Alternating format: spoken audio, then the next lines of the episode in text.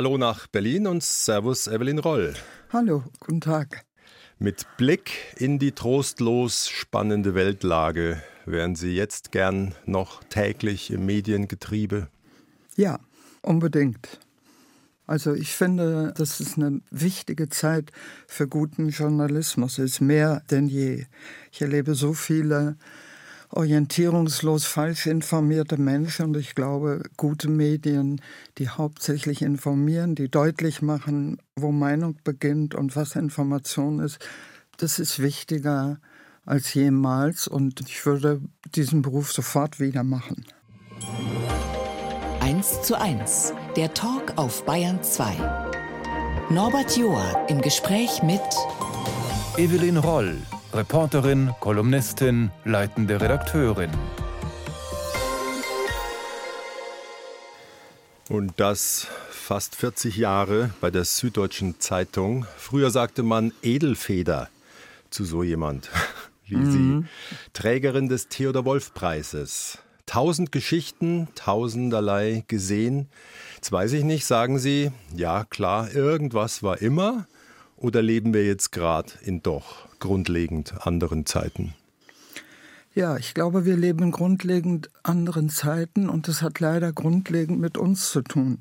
Ich glaube, dass die Orientierungslosigkeit der Menschen größer geworden ist. Es gab früher auch Krisen, es gab früher auch Krieg, aber es gab über die Fakten keine unterschiedlichen Meinungen wie heute, wo von interessierter Seite so viel dummes Zeug in die Köpfe gepresst wird. Das ist ein sehr großer Unterschied, finde ich, dass ich manchmal Menschen gegenüberstehe, die sagen, ja, wo informierst du dich denn? Und da sage ich, na ja, ich bin Journalistin, ich lese und dann sage ich alle Zeitungen auf, die ich lese und alle Nachrichtenagenturen und dann sagen die, siehste, weil ich mich eben falsch informiere, weil ich mich bei Systemmedien informiere. Und wenn ich dann zurückfrage und Sie, wo informieren Sie sich, dann sieht man, dass die in diesem hoffnungslosen, von Algorithmen beförderten Strudel von Desinformation sich befinden und alle möglichen kruden Theorien im Kopf haben, von denen die aber überzeugt sind, das ist die Wahrheit und wir sind die, die falsch informiert sind. Das ist dramatisch. Jeder auf seinem Tanker und dann Dazu die Hochgeschwindigkeit. Ich erinnere mich in Jugendjahren, Sie sicher auch, Millionen haben abends um acht die Tagesschau gesehen und dann vielleicht morgens noch die Zeitung. Jetzt geht es im Minutentakt dahin. Es hat ja auch dazu geführt, dass nicht mehr so viel Zeit ist zum Nachdenken, auch für uns. Also ich glaube, dass der Druck auf Journalismus auch größer geworden ist und das in einer Zeit, wo es viel besser wäre, wenn man sich zurücknehmen würde, die Dinge laufen lassen würde, ein, zwei Tage warten und dann erst eine Meinung dazu hat und auch verkündet. Aber heute muss ja im Grunde genommen eine Nachricht, sobald sie da ist, mit einer Meinung versehen sein. Und das hat auch abgefärbt auf die Konsumenten von Medien, die sich in null nichts von 80 Millionen Corona-Experten, in 80 Millionen Ukraine-Experten, in 80 Millionen Nahost-Experten verwandeln. Das macht, finde ich, unseren Beruf sehr viel schwieriger, aber immer wichtiger. Ja, und wir Macher sind ja auch Getriebene, die schwer aussteigen können aus dem Karussell. Sie haben vor langer Zeit mal gesagt, Politik ist im Unterschied zu den Medien ein sehr langsames Geschäft. Also wird häufig im Stundentakt vermeldet, was wieder irgendjemand auf irgendwen und irgendwas dann geantwortet hat. Tja, entkommen ist aber mühsam. Ja? Sie haben eine Sendeform, finde ich, die ein Entkommen ist. Ein ruhiges Gespräch. Das muss man sich leisten können, in jederlei Hinsicht. Ja. so wie Ihre Porträts und Reportagen in der Tiefe und Breite, für die es ja auch Preise gab. Klar, mein Sohn wird ein bisschen nachdenklich, wenn er eine halbe oder ganze Zeitungsseite an Text sieht. Das muss sich sowohl der Verlag leisten können als auch der Leser. Tja, aber auch ein Leser wäre besser dran, wenn er ausgewählt in die Tiefe liest, als in diesem hektischen Scroll-Rhythmus die brüllenden Überschriften, die ja auch generiert werden dazu, dass jemand anklickt. Als das Internet erfunden wurde, dachte ich, Das wird ein großer, wunderbarer Demokratisierungsprozess sein und auch eine gleiche Möglichkeit für alle Menschen auf der Welt, sich zu informieren, dass das in so ein Desinformationschaos münden würde, konnte ich mir nicht vorstellen. Gewisserweise haben wir wahrscheinlich die Gnade der frühen Geburt, was das angeht. Sie sind Jahrgang 52, ich Jahrgang 61. Und Sie waren ja lang Leiterin im Hauptstadtstudio. Sind Sie denn bis zum letzten Tag dabei geblieben? Ich duze mich mit keinem Politiker? Ja, ich habe jetzt nachgedacht, aber ja, ich duze mich mit keinem Politiker. Und schon gar nicht mit Angela Merkel? Und schon gar nicht mit Angela Merkel über die Sie drei Bücher geschrieben haben, also die Sie auch wohl lang um sich hatten. Seit ich glaube, er, sie hatte mich um sich. Das ist unsere Eigenart und Profession, dabei zu sein, zu beobachten. Ich weiß nicht, ob Sie sie noch im Blick haben. Seit bald zwei Jahren ist sie nicht mehr Kanzlerin. Haben Sie eine Ahnung, wie es ihr geht? Also ich habe sie nicht mehr gesehen, aber ich lese, was zu lesen ist über sie und denke, es geht ihr gut. Sie kommt, wie ich finde, in den richtigen Momenten in die Öffentlichkeit. Sie wartet jetzt schon sehr lange ab, bis sie sich mal ordentlich äußert zur Ukraine. Ist mhm. vielleicht auch klug. Sie macht es so wie Helmut Schmidt. Sie denkt wahrscheinlich, wenn ein bisschen Zeit vergeht, werde ich am Ende wieder richtig beliebt sein. Helmut Schmidt wurde ja von der eigenen Partei in die Wüste geschickt. Niemand wollte mehr irgendwas von ihm und irgendwie hat er es geschafft, dass er 10, 20 Jahre später der beliebteste Deutsche war. Insofern ist es vielleicht klug, wenn sie sich jetzt zurückhält und wartet, bis der Gang der Geschichte ihr vielleicht am Ende in Teilen doch noch recht gibt.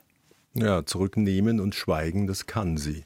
Das man kann sie. Ja. kann stehen zu ihr, wie man will. Es ist ein Kaliber und ich glaube nicht, dass es viele gibt, die diese 16 Lebensjahre hätten tauschen wollen mit ihr. Bayern 2, 1 zu 1, der Talk und via Leitung mit mir verbunden in Berlin ist Evelyn Roll, die mit großem Abstand ein Buch geschrieben hat über ein Lebensdrama. Ihr eigenes, ihre Hirnblutung im Januar 2011. Das Buch heißt, wie diese geplatzte Ader, Pericalosa. Ich weiß nicht, wie hoch waren damals die Chancen, dass wir heute so ein Gespräch führen können? Statistisch ungeheuer gering. Da sterben bei einem geplatzten Aneurysma an der Stelle die meisten sehr schnell, die zweiten auf dem Weg ins Krankenhaus. Die ins Krankenhaus kommen, überleben nur zu 25 Prozent die Operation. Ich habe in all diesen statistischen Momenten unfassbares Glück gehabt, habe immer den richtigen Ausgang gefunden oder gehabt und sehr, sehr viele gute Helfer. Also es ist ein enormer Zufall, ja, dass ich noch am Leben bin. Ja. In all dem Elend das Riesenglück, bei dem Hirnchirurgen der Berliner Charité zu landen, auf kurzem Weg, da sie ja auch in Berlin leben. Ich dachte mir nur beim Lesen, was hat der für einen Beruf? Also im Gehirn eines anderen herumzuschneiden, eine Lupe auf, 40-fache Vergrößerung, zu nähen, tief drunten.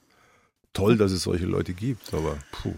Unglaublich. Ich bin sehr lange nach der Operation mal zu ihm gegangen, nicht mehr als Patientin, sondern in meiner Eigenschaft als Journalistin. Und da hat er mir einen Film gezeigt von so einer Operation, allerdings im nicht blutenden Gehirn, was ein bisschen einfacher für einen Chirurgen ist.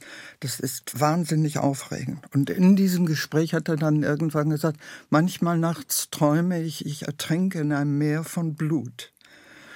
Und da habe ich auch gedacht, wow, das ist so ein cooler Job, aber es ist eben das Bewusstsein dafür, dass ein Mensch liegt, in dessen Gehirn man operiert, geht offenbar nicht verloren.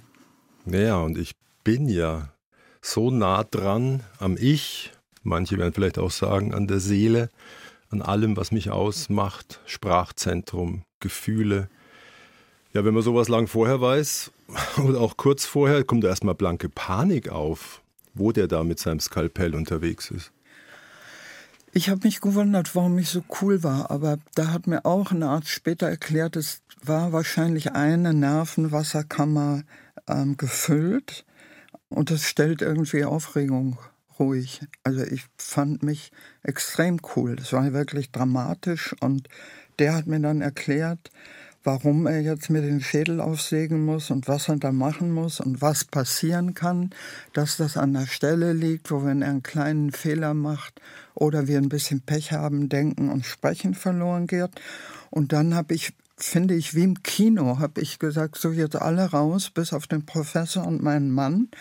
Und dann habe ich diesen auch noch sehr gut aussehenden Professor in seine grauen Augen geguckt und habe gesagt, wenn eins von dem passiert, was Sie gerade erzählt haben, denken und sprechen geht kaputt oder denken oder sprechen, dann müssen Sie mir jetzt versprechen, dass Sie mich gar nicht mehr aufwachen lassen. Und dann hat er mich angeguckt und hat gesagt, das haben wir verstanden. Wir sind gewohnt, solche Dinge differenziert zu betrachten. Dann darf man sich aber nicht vorstellen, ja. dass wenn das passiert wäre, dass der dann mal mit dem Skalpell ein bisschen in meinem Gehirn rumgefuchtelt hätte, sondern die haben mir nachher erklärt, so eine Mitteilung in Gegenwart des Ehemanns hätte in der Folge bedeutet auf der Intensivstation, dass sie in Grenzsituationen immer genau gewusst hätten, was sie tun und was sie nicht tun. Auf so einer gehirnchirurgischen Intensivstation kommen ja sehr häufig Situation, wo man entscheiden muss, macht man das jetzt, macht man noch mal eine Wiederbelebung mhm. oder stellt man die Beatmung ab. Wir kommen in menschliche und rechtliche Graubereiche. Ich glaube, da rühren wir jetzt mal nicht weiter drin rum. es ist ja auch nicht zu leisten. Wann schaltet man was aus? Sie haben sich auf jeden Fall zurückgekämpft. Sie schildern es auch eindrücklich, wie Sie quasi die Sprache wieder erwerben und das als Star-Autorin. Sicher schmerzhaft, langer Rückweg. Ich fand es nur interessant. Sie sagen, Sie haben sich schon seit jeher für Hirnforschung interessiert. Lang vor dieser Krankheit. Tatsächlich zehn Jahre. Und es ist ja überhaupt nicht mein Berichtsgebiet. Ich hatte in meinem Büro in Berlin einen so einen Aktenordner, in den ich alles geworfen habe, was mit Gehirnforschung zu tun hatte und zu Hause ziemlich differenzierte Aktenordner und eine sehr angewachsene Neurobibliothek. Ich habe eine Zeit Haben Sie lang, sich schon vorbereitet? Es fühlte sich dann so an. Ich habe mich offenbar vorbereitet. Aber das Wort Aneurysma und das Thema, das im Gehirn Ausbuchtungen in Adern sein können, die platzen, davon hatte ich keine Ahnung. Das habe ich dann da zum ersten Mal gehört. Und wir zwei, die wir vom Metier her, und ich bin auch Reporter in vielen Fällen, uns mit Wahrnehmung und Wirklichkeit beschäftigen, das hat sie wahrscheinlich auch ziemlich nachdenklich gemacht. Es gab Tage, Wochen, sie schildern es ganz eindrucksvoll. Da gab es Bilder, Töne, klar zu sehen, klar zu hören, Gedanken, die sich zu Verschwörungen zusammenbasteln. Sie waren in einer anderen Welt, in einer anderen Wirklichkeit.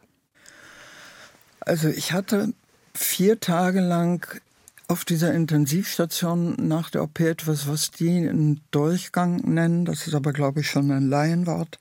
Und war überzeugt, die bringen mich um. Und weiß seitdem, wie, wenn jemand in der Psychose hängt, wie hoffnungslos das ist, zu versuchen, dem zu sagen, aber hör doch mal, aber guck doch mal. Ich habe jeden Realitätspartikel, mit dem ich zu tun hatte, in meine Geschichte eingebaut. Die hatten mit mir Medizinexperimente gemacht. Ich hatte sie dabei erwischt. Ich bin Journalistin. Ich werde darüber berichten. Also werden sie mich umbringen.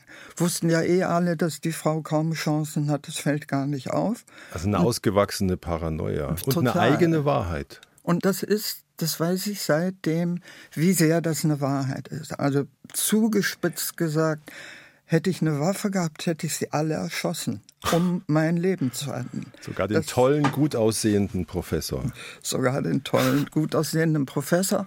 Und mein Mann, der mal an meinem Bett gestanden hat und auch versucht hat, mir zu erklären, der hat gesagt, ich habe noch nie so eine eiskalte Stimme aus der rauskommen hören, mit der du gesagt hast, du bist also auch auf deren Seite. Hm. Mann, wer alles in uns wohnt, hm? Und wahrscheinlich auch unterm Deckel gehalten wird. Und ja, Sie schreiben es ja auch sehr verständlich. Sie haben danach alles dran gegeben, wieder so zu werden und zu leben wie vorher. Und dann kam dieser Gedanke mit Wucht, und das ist einer von einigen Gedanken, der bleiben wird bei mir. Das zweite Leben beginnt, wenn man begreift, dass man nur eins hat. Welche Folgen hatte das? Dass ich mich auch an meine Kindheit sehr viel erinnert habe und dass ich sehr, sehr viele Fragen auf einmal an diese Kindheitserzählung hatte. Da gab es eine Geschichte von einem Halbbruder, über den in meiner Familie nie wieder geredet wurde. Da gab es die komplett für mich als blinder Fleck nur existierende Herkunftsgeschichte meines Vaters.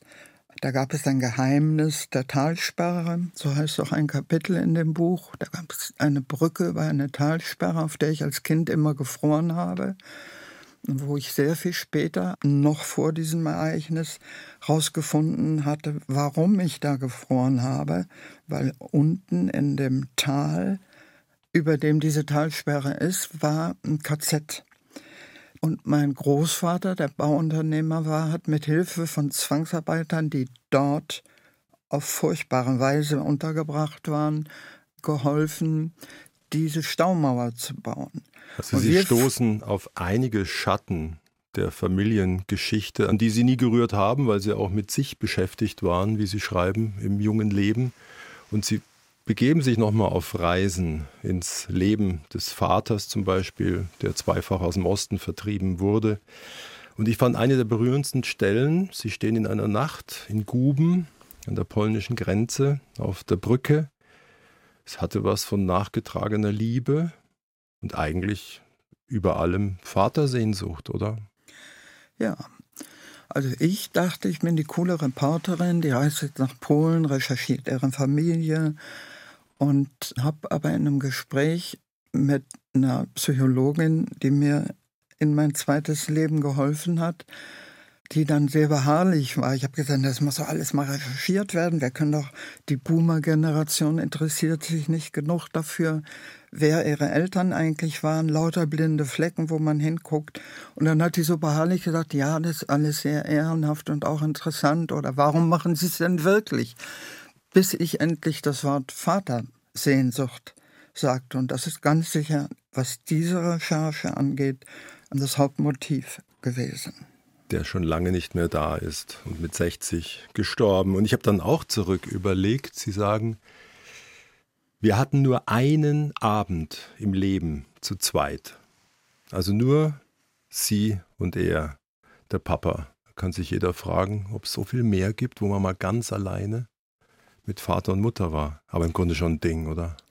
Also ich hole Sie da mal rein, obwohl Sie jünger sind. In unserer Generation, so ist heutige Eltern machen das anders. Aber wenn drei Kinder, zwei berufstätige Eltern, viel Personal im Haus, ich hatte den nie für mich. Da war immer jemand da, mindestens die Mutter noch, bis wir dann auf einer Fahrt nach München zum Glück eine Autopanne hatten und übernachten mussten. Oder hatte ich einmal einen Abend mit meinem Vater. Wahnsinnig traurig eigentlich, wenn man sowas sagen muss.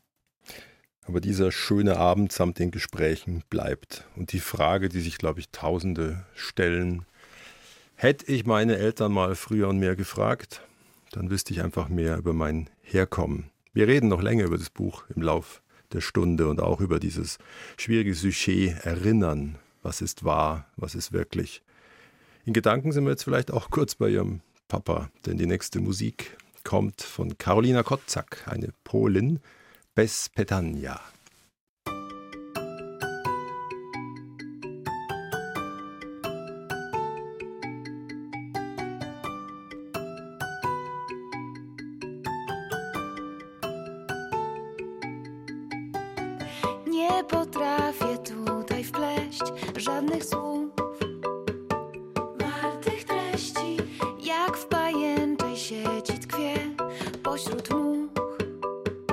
Bayern 2. 1 zu 1 der Talk und ich bin in Berlin verbunden mit Evelyn Roll als Autorin, lange prägend bei der Süddeutschen Zeitung. Sie baute ab 1995 das Berliner Hauptstadtbüro auf. Nach allem, was ich aus ihrem Buch weiß, Pericalosa, eine deutsche Erinnerung, da dürfte ihre Mutter stolz und wehmütig zugleich gewesen sein, oder? Ich glaube, die war hauptsächlich stolz. Die hatte ja sehr gründlich ihre eigenen Lebenspläne begraben und auch vergessen und hatte ihre ganze Idee, dass sie selber auch Journalistin werden wollte, irgendwie auf mich übertragen. und war schon sehr stolz immer auf mich. Also sie ist ihren Freundinnen auf den Nerven gegangen, weil immer wenn ich was geschrieben hatte, lag zufällig die Süddeutsche Zeitung auf dem Wohnzimmertisch aufgeschlagen, zufällig auf der Seite 3. Und die haben dann alle die Augenbrauen hochgezogen. Aber so sind Mütter. Und diese Mutter konnte ihren Lebenstraum nicht wahr machen. Sie war unterwegs dazu, aber dann der Krieg, das Ende, die 50er Jahre mit drei Kindern. Es war klar, was da läuft und was nicht läuft.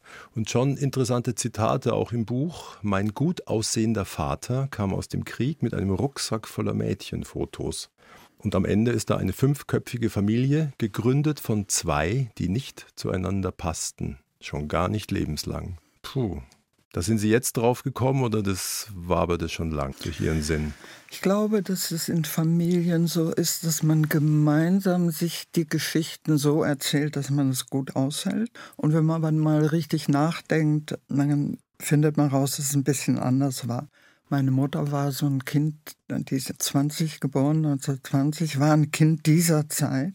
Da war es für Frauen alles möglich. Die hatte auch Eltern, die ihr alles ermöglicht haben.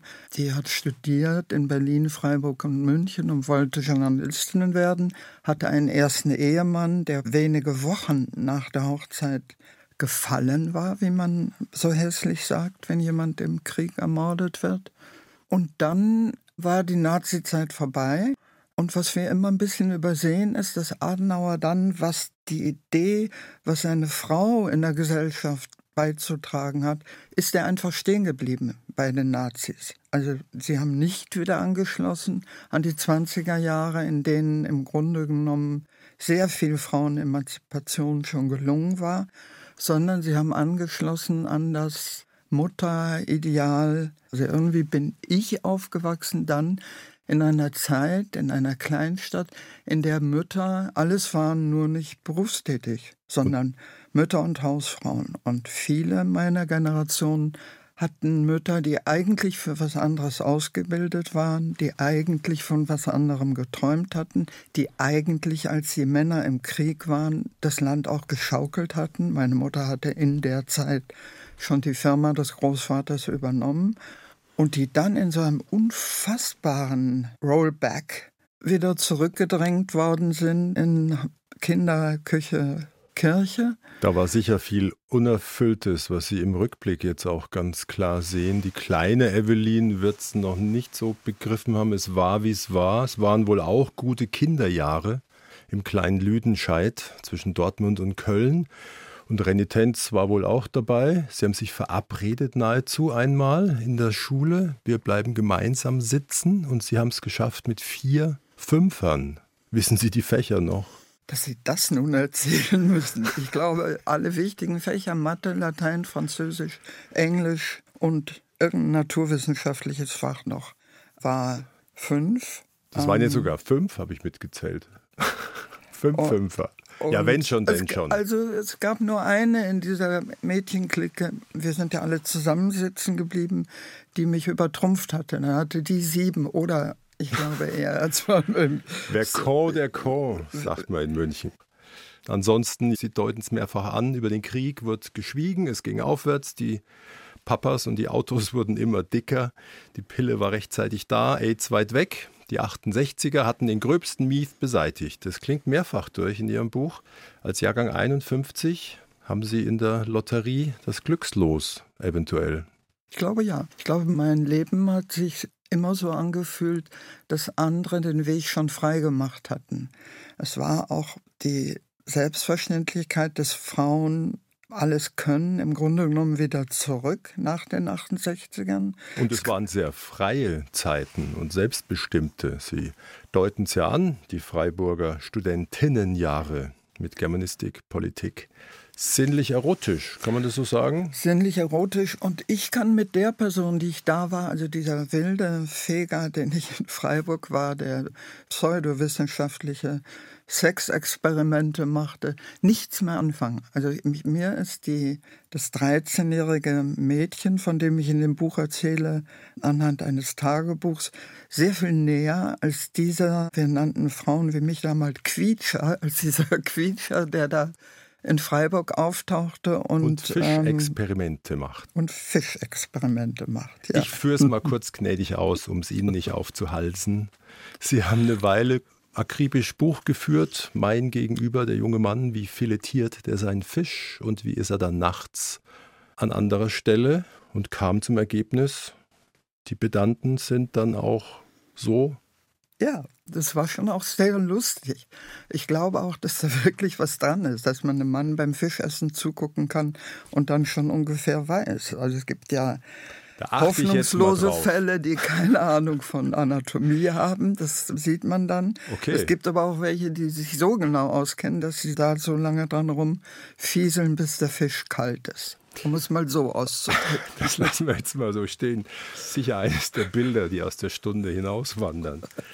Wir wandern mal raus in ihr Leben, weiter Richtung München, zur Süddeutschen Zeitung, Anfänge im Lokalen 1983. Wir hatten jetzt gerade die Wiederholung, Monaco Franze, 40 Jahre. Das war dasselbe Jahr, aber es war, denke ich mal, ein ganz anderes München, oder? Man muss immer aufpassen, wenn man sich an die Zeit erinnert, in der man 30 war da ist alles super. Also war München in der Zeit die allerbeste Stadt, die man sich denken konnte. Es ist auch was ganz, ganz Tolles, Lokalreporter in so einer Stadt zu sein. Man hat im Grunde genommen als Lokalreporter die meiste Wirkung. Das hatte ich damals noch gar nicht verstanden. Aber wenn wir irgendeinen Stadtrat bei irgendwas Miesem ertappten und das ähm, aufdeckten und kommentierten, dann war der nicht mehr lange Stadtrat. Und ich habe später erst verstanden, wenn die Großen, die schon in der Außenpolitik kommentierten, wenn die schrieben, Jacques Chirac muss jetzt zurücktreten, dass er das aber nicht macht. Das heißt, als Journalist ist es toll, im Lokalen anzufangen, wo man tatsächlich, wenn man es gut macht, was bewirken kann. Mhm. Sie sind ja. weitergezogen nach einer Weile, waren eine Weile in Frankfurt, auch Korrespondentin und dann eben ab 1995 Aufbau der Berlin-Redaktion. Ich dachte mir nur, in der Zeit spannender ging es ja kaum, oder?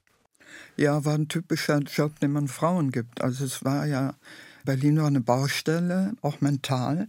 Eine Aufgabe war, den Ostkorrespondenten Berlin und die Westkorrespondentin Berlin zusammenzuführen in, in einem Büro und die Synapsen der Menschen, selbst von Journalisten, waren echt Propaganda verklebt in, in Berlin. Also es war eine ganz spezielle Zeit und das Büro, das wir hatten, war im Grunde genommen in einem Haus am Gendarmenmarkt, das wie so ein letzter Zahn in einem Gebiss auf diese ansonsten Brache stand, eine mhm. Baustelle. Da gab es uns oben und einen wahnsinnig mutigen Wirt, der sagte, ich mache unten drin ein Lokal auf. Das hieß dann Borchards und ist mhm. heute ein sehr berühmtes Lokal. Das war eine super interessante Zeit. Und dann gab es so eine wöchentliche Berlin-Seite, die ein Riesenspaß war, weil wir irgendwie so das Gefühl hatten, wir erzählen den inzwischen als langweilig angesehenen Münchnern mal, was hier so los ist. Also es war eine, auch eine sehr, sehr schöne Zeit. Wenn wir gerade schon so oft pendeln, gedanklich zwischen Berlin und München, ich spiele Ihnen jetzt mal was vor, was Sie 2007 bei uns hier auf der Welle Bayern 2 gesagt haben. Berlin kann man nur ertragen, wenn man auch noch Oberbayern hat. Gilt das noch heute? Total. ist es der Chiemsee immer noch? Ja, ein bisschen verändert, aber es ist der Chiemsee immer noch, weil wir aus all den Jahren die besten Freunde am Chiemsee haben. Zu Gast bei Norbert Joa. Evelyn Roll, Merkel-Biografin. Und mit mir in Berlin verbunden. Das erste von drei Büchern hieß Das Mädchen und die Macht.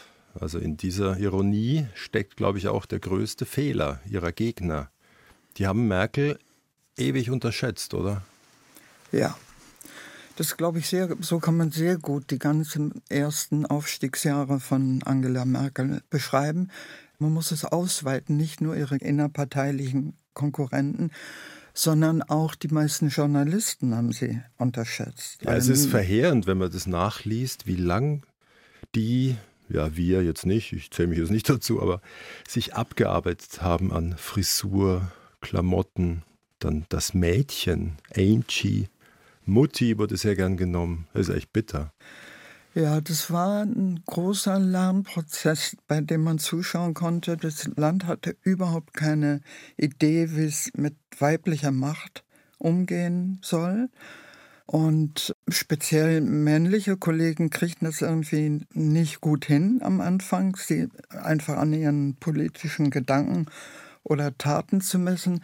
Das war wirklich interessant. Also als ich anfing, dieses erste Buch zu schreiben, haben die freundlichen männlichen Kollegen im Berliner Büro gesagt, was willst du mit der, bis du das Buch fertig hast, ist die längst weg vom Fenster. Das war so die Lesart auch ihrer Konkurrenten, eben auch Friedrich Merz, der ja heute nun am Fenster anfängt, Rache zu nehmen oder aufhört, Rache zu nehmen, keine Ahnung, dass sie sie so unterschätzt haben, dass sie dachten, die ist ein Betriebsunfall der Geschichte. Wir müssen nur warten, bis sie aus der Kurve fliegt und dann geht hier alles wieder so weiter wie immer in dieser männlichen katholischen Partei. Und dann blieb sie 16 Jahre. Und Sie haben sie erstmals Mitte, Ende der 90er auch persönlich erlebt im Umgang. Da war sie noch Umweltministerin was hat Sie fasziniert? Man konnte der zusehen, wie sie in Hochgeschwindigkeit gelernt hat. Also das gibt es oft bei Experimenten, dass jemand, der von draußen in etwas kommt, was schon länger existiert, versteht sofort, wie es funktioniert und auch, wo die Fehler im System sind. Und sie ist ja Naturwissenschaftlerin und eine gute Denkerin. Man konnte dieser jungen Frau wir waren beide damals junge Frauen, zuschauen beim Lernen. Also ich weiß noch, als sie dann schließlich Kanzlerin wurde, dachte ich, es ist eigentlich, wenn man so ist wie die, ganz einfach. Sie hat lange ähm, Schröder erlebt als Widersacher, sie hat lange in Kohls Kabinett gesessen. Sie wird sich jetzt denken, ich mache alles genauso, wie ich es bei denen beobachtet habe, nur deren Fehler mache ich nicht. Und dieses Mädchenwort kam ja von Helmut Kohl. Politiker, ältere, große, dicke Politiker hatten auch damals noch das Gefühl, Frauen mit Possessivpronomen besetzen zu müssen. Sie war immer mein Mädchen, wenn die zusammen waren. Darf ich Ihnen mein Mädchen vorstellen? Würde sich heute auch keiner mehr trauen. Ja. Mhm. Ihre zweite Biografie hieß dann auch Die Erste.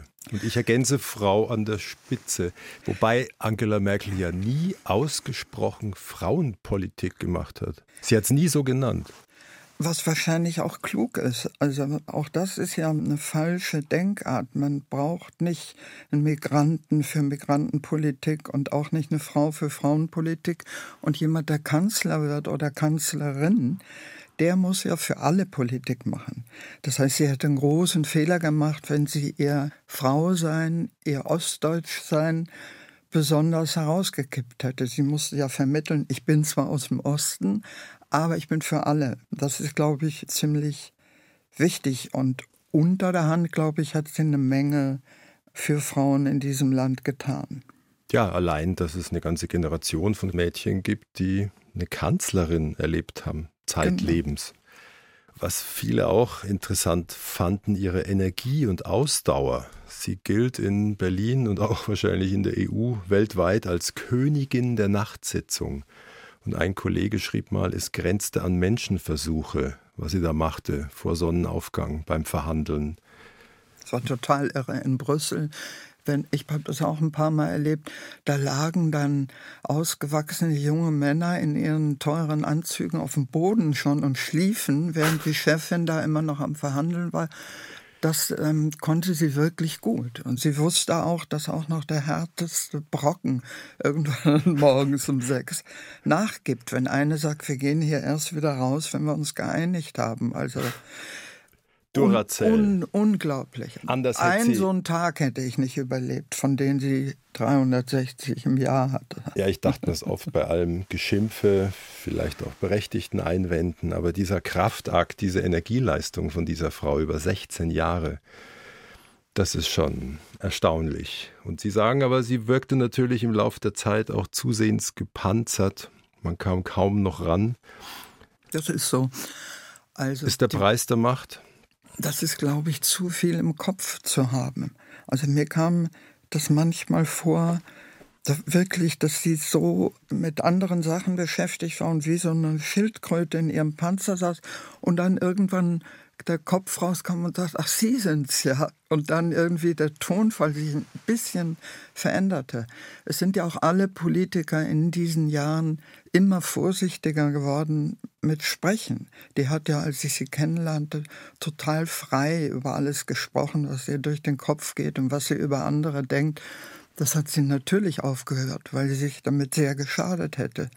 Auch wieder wir Journalisten sind ja Experten darin, einen Satz aus dem Zusammenhang zu lösen und jemandem damit sehr zu schaden. Also die Strafe, die wir dafür kriegen, ist, dass wir mit Sprechmaschinen uns unterhalten. Und als sie dann doch mal noch ihrem Bauchgefühl folgte mit Blick auf diese überrannten Lager Sommer 2015, ja, diese große Flüchtlingskrise und sie ans Mikrofon trat und sagte, August 15, wir schaffen das, das wurde ja letztlich so oft jetzt um die Ohren gehauen.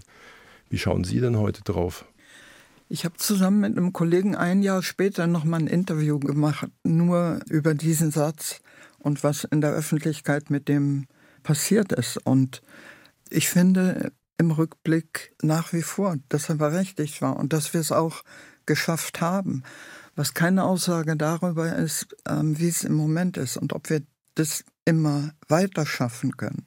Ich glaube, es wird immer mehr Menschen und Politikern sowieso klar, was da, Klammer auf, auch durch die Klimakrise auf uns zukommt, wenn wir auch in dieser Frage nicht grundsätzlich umdenken.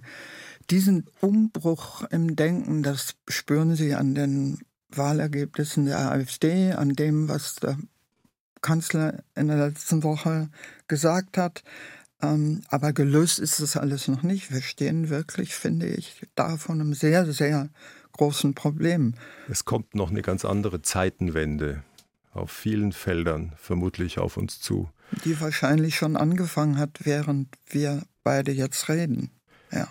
Und da Angela Merkel ja ein politischer Kopf ist und bleibt, auch jetzt, da sie im Ruhestand ist, was meinen Sie, wie sehr sie es beschäftigt, wo sie vielleicht auch geirrt hat. Ist es eine, die Fehler zugeben kann? Größter Anwurf natürlich in der jüngsten Zeit im Rückblick und nach Osten geschaut. Sie hätte alles falsch gemacht im Umgang mit Putin. Ob sie sowas umtreibt? Natürlich. Zumal ja die Öffentlichkeit weiß, dass sie gerade an einem Buch schreibt über ihre Zeit. Da wird sie einerseits genau überlegen, was habe ich da gemacht, was waren meine Beweggründe Andererseits aber natürlich auch überlegen, wie schreibe ich das jetzt auf, dass die Leute verstehen, dass ich keine andere Wahl hatte. Ich bin sehr gespannt, wie sie das macht. Eine Stunde, zwei Menschen im Gespräch auf Bayern 2. Norbert Joa trifft Evelyn Roll hat 42 neue Verwandte gefunden. Auf ihrer Recherchereise ins eigene Leben. Mensch, Frau Roll in Berlin, wie konnten Sie 42 Verwandte übersehen? Das ist eine Frage, die ich glaube ich auch nicht beantworten kann und die ich in dem Buch zwar umkreise, aber nicht wirklich ähm, beantworten kann. Natürlich habe ich gewusst, dass es da Verwandtschaft von meinem Vater gibt. Ich kannte auch einige Namen, aber für mich waren das blinde Flecken. Das waren Menschen, die irgendwas mit meinem Vater zu tun hatten und die in der DDR lebten, um die ich mich nie gekümmert hatte. Und dann war die Wende. Dann saß ich als Korrespondentin in Frankfurt und kriegte Thüringen dazu. Und ich hätte, wenn ich die jetzt aufgesucht hätte, meine Verwandten, die absoluten Joker gehabt für die Berichterstattung. Also der eine war Professor für Klavier in Leipzig an der Musikhochschule, war im Gefängnis gewesen, weil er protestiert hat, als die Kirche dort gesprengt wurde. Eine andere Familie hat zeitweilig, obwohl sie DDR-Bürger waren, in New York gelebt. Also das wären alles die allerbesten Geschichten gewesen und ich habe es nicht gemacht. Aber ich, jetzt gibt es Cousinentreffen mit K-U-H. Genau. die machen dieses Cousinentreffen mit UH einmal im Sommer. Und da sitzen dann 42 Menschen durch vier Generationen, die alle von demselben Großvater abstammen wie ich, die ich vorher nicht kannte und die mir aber gefehlt haben, was ich jetzt eben erst merke, wo ich sie kenne. Die sind ein Teil von mir. Das es ist der größte Beifang meiner Recherche, dass ich diese Familie gefunden habe. Sie haben aber auch im Zuge Ihres Buches Pericalosa, eine deutsche Erinnerung, Schatten eingefangen. Also der Vater und seine Kriegsjahre, wo offen bleibt, wie viel geschossen wurde, wie viel gestorben wurde auf allen Seiten seine erste frühe große Liebe samt Sohn, von dem ja dann nie die Rede war, dann diese geschundenen Zwangsarbeiter des Großvaters. Ich habe gedacht, nach allem, was Sie jetzt wissen, ist das Leben auch wieder ein bisschen schwerer geworden. Oder befreit sowas? Das befreit. Das Leben ist leichter geworden. Sie haben die Geschichten ihrer Eltern und Großeltern sowieso in sich. Und wenn Sie nicht wissen, was da genau war, spüren Sie an sich selber nur seltsame Verhaltens- oder Vermeidungsmuster, die Sie sich gar nicht erklären können. Also ich bin zum Beispiel ein sehr untreuer Mensch, was Freundschaft angeht. Ich gehe in neue Städte und dann vergesse ich die, die in der Stadt davor gute Freunde waren. Das passt überhaupt nicht zu mir. Und das nenne ich heute meine Vertriebenenkrankheit. So ist halt jemand, der zweimal vertrieben ist der will sich die Gefühle nicht leisten, da nicht mehr hinzukönnen. Diese Zusammenhänge konnte ich alle erst verstehen nach der Recherche für dieses Buch. Der wahrscheinlich späte Echo des Vertriebenseins des Vaters, der einmal aus dem Raum Posen als kleiner Junge weg musste und dann nach dem Krieg nicht mehr auf die polnische Seite von Guben, Gubin zurück konnte und ihn ja auch noch verboten hatte, mit Flüchtlingskindern zu spielen. Also es ist eine ganz schwierige Gemengelage und es wird einem schon klar im Lauf des Lesens, dass wir Nachkriegsgeborenen vielleicht doch lang unterschätzt haben, wie sehr uns all das auch noch in den Knochen steckt. Ich glaube, wenn Sie die teilweise seltsamen Reaktionen auf Flüchtlinge ähm, in Deutschland Nein, ich muss weiter ausgreifen. In Europa sehen, lässt sich das auch so erklären. Ungefähr die Hälfte von uns, die wir heute lebend rumlaufen, sind irgendwie Nachkommen von Flüchtlingen. Viele wissen es gar nicht, trotzdem triggert das in ihrem Unterbewusstsein, wenn sie Ströme von Flüchtlingen sehen oder auch nur ein Titelbild, was das Spiegeln macht mit Strömen von Flüchtlingen, triggert das was an.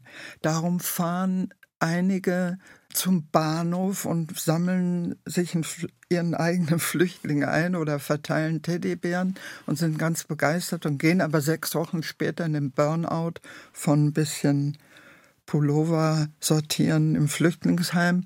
Und andere rennen dieser furchtbaren AfD nach das sind irrationale Gründe, die politisch sehr ausgebeutet werden können. Und ich habe auch durch dieses Buch erst verstanden, man sagt auch immer, warum ist die Angst vor Fremden eigentlich da am größten, wo gar keine Fremden sind? Wenn Sie die Karten mit der größten Fremdenphobie mal übereinander legen in Europa mit den Gebieten, in denen am häufigsten Menschen vertrieben worden sind oder zweimal vertrieben worden sind, dann ist dort die Angst vor Flüchtlingen am größten. Es ist auch ein sehr großer Teil des Führungspersonals der AfD, sind ja Nachkommen von Flüchtlingen. Das ist zumindest ein interessanter Gedanke. Ob es die grundlegende Analyse ist, kann ich hier nicht beantworten. Ich denke nur noch mal an Ihr schönes Wort vom Beifang. Ein schöner Beifang wäre doch sicher auch, wenn sich dieser Halbbruder noch meldet. Wo er auch ist. Er müsste jetzt um die 75 sein. Ich dachte mir allerdings nur, sollte es zu einem Treffen kommen von Ihnen beiden.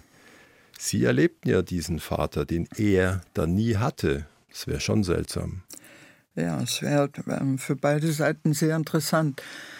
Ich habe so gedacht, das wird in den ersten Wochen nach Erscheinen des Buches passieren. Aber es kann auch sein, dass es einen längeren Weg nimmt. Also ich glaube immer noch, wenn der lebt, wird irgendwann irgendjemand ihm ein Buch in die Hand drücken und dann wird er sich, wenn die Kränkungen nicht zu groß waren, melden, was ich sehr gut fände. Mit welchem Gefühl oder welcher Frage würden Sie dahin gehen zum Treffen? Neugierig und bang.